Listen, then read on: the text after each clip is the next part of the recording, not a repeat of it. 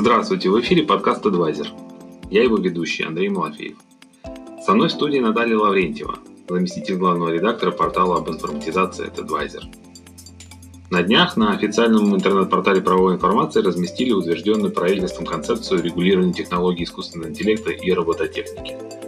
Эта концепция устанавливает принципы и направления того, как будет регулироваться обширная и развивающаяся сфера до 2024 года. Документ утвержден распоряжением правительства от 19 августа. Наталья, расскажи мне и слушателям подкаста, чем примечательна эта новость?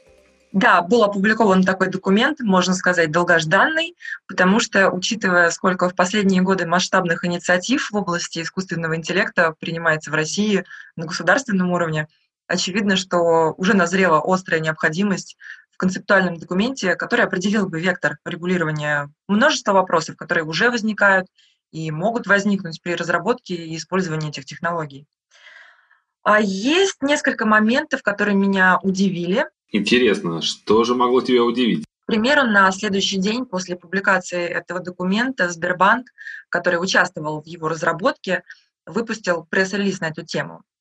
Так вот, в нем говорится, что подготовка концепции заняла более одного года, и над ней работало более 200 а, экспертов. Над концепцией в 28 листов, где нет никаких расчетных показателей, объемов финансирования и так далее – Показатели содержатся в другом документе, в проекте федерального проекта, пардон за тавтологию, «Искусственный интеллект». Mm-hmm. Недавно он был отправлен на согласование в федеральные органы власти. Ну, конечно, одна голова хорошо, а 200, наверное, еще лучше, но мне, честно говоря, показалось несколько удивительным, а, показался несколько удивительным масштаб вовлечения экспертов в работу над таким документом, а, который я прочитала. Ну, возможно, это здесь не очень применимо, но невольно вспомнилось выражение «гора родила мышь». Согласен, результат, наверное, не очень пропорционален э, количеству участников. А что-то еще удивило? А, еще один момент, который зацепил в концепции, одним из принципов регулирования отношений в сфере технологий, искусственного интеллекта и робототехники является следующее это человекоориентированный подход, предусматривающий, что конечной целью развития технологий искусственного интеллекта и робототехники является обеспечение защиты гарантированных российским и международным законодательством прав и свобод человека и повышение благосостояния и качества жизни граждан. И в этом же блоке есть фраза, что развитие этих технологий должно основываться на базовых этических нормах и предусматривать приоритет благополучия и безопасности человека, его основополагающих прав и свобод. Ну, во-первых, в России, по-моему, выходит в последнее время не так много официальных документов, где был бы сделан акцент на какие-то свободы и права человека. Это здорово, что здесь этому уделено внимание. Но здесь у меня возникло стойкое ощущение дежавю, потому что я читала концептуальные и стратегические документы Европы в области искусственного интеллекта. А, их существует несколько. Например, в апреле 2019 года Еврокомиссия опубликовала документ, который назывался руководящие принципы этики Евросоюза для технологий искусственного интеллекта, заслуживающие доверия. А, в нем около 40 страниц, а и, кстати, его разрабатывала группа экспертов из 52 человек.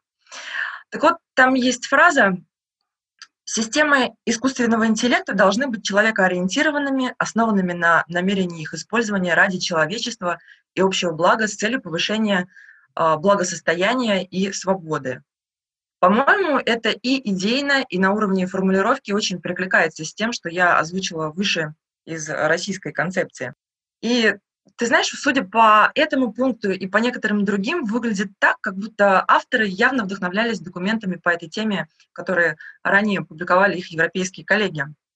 У Европы довольно хорошо проработанный набор стратегических, концептуальных документов в области искусственного интеллекта, и в них красной нитью сквозит этот самый э, человекоориентированный подход, свободы, приоритет безопасности для человека. И, кстати, один из разработчиков, соразработчиков концепции, которого Сбербанк э, цитирует в своем пресс-релизе, считает, что среди аналогов российского документа можно назвать только так называемую «белую книгу об искусственном интеллекте. Э, европейский подход к совершенству и доверию», принятую Еврокомиссией в 2020 году. TechAdvisor опубликовал обзор этого документа в начале года. Для чего вообще это делается? Какую задачу решает именно концепция? А, концепция в данном случае задает направление, где должно осуществляться регулирование, в каких сферах. И основными задачами непосредственно регулирования а, искусственного интеллекта и робототехники, концепция называется «Создание механизмов упрощенного внедрения продуктов с использованием данных технологий», установление юридической ответственности при применении систем искусственного интеллекта и робототехники, развитие также страховых институтов. А, немаловажным является задача, указанная в концепции, связанная с совершенствованием режима оборота данных, также создание национальной системы технического регулирования и оценки соответствия, и, наконец, разработка комплекса мер по стимулированию развития этих технологий. Еще, наверное, обращает на себя внимание тот факт, что концепция затрагивает, с одной стороны, довольно широкий, широкий круг сфер, где требуется регулирование в области искусственного интеллекта и робототехники, а, в том числе по разным отраслям, включая медицину, транспорт и другие. Но мне все же кажется, что этот документ можно было более глубоко проработать, а, отдельные направления в нем. Например, стоило больше внимания уделить разделам об информационной безопасности и экспорту. Стимулирование экспорта технологий сейчас стало еще более актуальным, чем на момент начала работы над концепцией, поскольку, например, российские поставки нефти и газа столкнулись недавно с очень серьезными проблемами.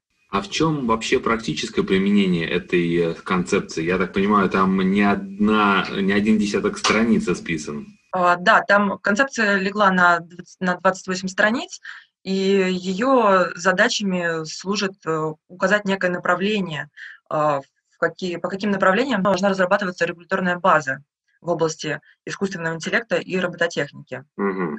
В самой концепции там авторы подчеркивают, что в настоящее время в Российской Федерации отсутствует специальное законодательное регулирование, учитывающее специфику применения именно этих технологий. Понятно. Вот эта концепция регулирования искусственного интеллекта и робототехники – это плод труда работы чиновников Минэкономразвития, которая опубликовала документ, и сотрудников Сбербанка, или кто-то еще принимал участие в этой работе? Да, конечно, они привлекали разработчиков из самых различных организаций, и из научной среды, и от бизнеса. Как Сбербанк уточняет, а, принимал участие всего более 200 экспертов из самых различных организаций, включая научную среду и бизнес-среду. И, э, в принципе, в числе ключевых соразработчиков фонд Сколково, а, компания МТС, аналитический центр при правительстве РФ, Яндекс, Mail.ru Group и множество других. Я понял. Ну, то есть иностранцы в работе над национальной концепцией участия не принимали? Ну, тут, конечно, смотря кого считать иностранцем. А, а, нет, иностранных консультантов э, не привлекали, как я поняла, к разработке этой концепции. Это были российские эксперты. Но мне кажется, что явно при разработке они знакомились с опытом зарубежных коллег, европейских коллег в частности, и, возможно, каким-то образом его учитывали. А что, собственно, написано на этих 28 страницах? Из чего состоит концепция? Что она описывает подробно? А, концепция состоит из пяти смысловых блоков. Э, первый из них включает общее положение. Здесь раскрываются непосредственно цели этого документа, цели и задачи регулирования данной области, принципы регулирования, проблемы, а также направления э, регулирования. Второй блок затрагивает общеотраслевые вопросы, такие как оборот данных, юридическая ответственность, в случае применения систем искусственного интеллекта и робототехники, вопросы регулирования экспорта, страховые институты, безопасность, в том числе информационная. А, немаловажным является в этом же блоке затронутая тема терминологии и определений, также разработка международных документов в сфере искусственного интеллекта и робототехники. Третьим блоком идут непосредственно отраслевые направления совершенствования регулирования применения данных технологий, Здесь э, охвачена медицина, промышленность, э, транспорт, государственное и муниципальное управление и ряд других э, направлений. Эти направления как коррелируют да, ну, с направлениями институтов развития? Космос, медицина, ЖКХ и так далее? Или это параллельная история? А, да, здесь в этом же блоке да, рассматриваются вопросы регулирования именно этих отраслей, в том числе здесь есть космическая деятельность и умный город, направление умный город, а, которое включает в том числе и умный ЖКХ. В ЖКХ, конечно, есть планы брать на вооружение искусственный интеллект в том числе, поэтому да, да, эти сферы здесь затрагиваются.